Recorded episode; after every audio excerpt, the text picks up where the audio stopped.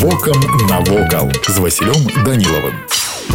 Вітаю вас паважаныя сябры бабруйская крэпасць была пабудавана па згодзе імператора александра перша аўтарам проекта стаў аперман які меў графскі тытул у прафесійным багажы графа на той час ужо было некалькі падобных работ паколькі па спецыяльнасці ён быў інжынер фортыфікатор пачаткам працы лічыцца 4 чэрвеня 1810 года цытадэль у бабруйску мела першы клас фортыфікацыйных збудаванняў увогуле крэпасць займала тэрыторыю 120 гектараў абаро оборону забяспечвалі земляныя валы вышынёй 10 метраў а крэпасць таксама была акружана вадой на абарону крэпасці паставілі 300 гармат з рознымі калібрамі колькасць боепрыпасаў была завезена прыкладна на год менавіта бабруйская крэпасць у 1812 годзе першай прыняла удар наполеонаўскай арміі работы былі завершаны толькі ў 1855 калі бабруйская крэпасць стала па сапраўднаму умацаванай акрамя таго да гэтага часу ёю быў цалкам у вас асоблены стыль класіцызму сярод славутасцяў беларусі бабруйская крэпасць займае асаблівае месца гэта цэлы горад ты сваёй культурнай і сацыяльнай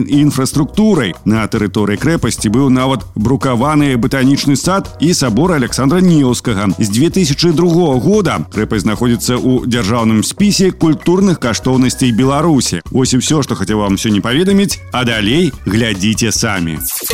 вокам навокал.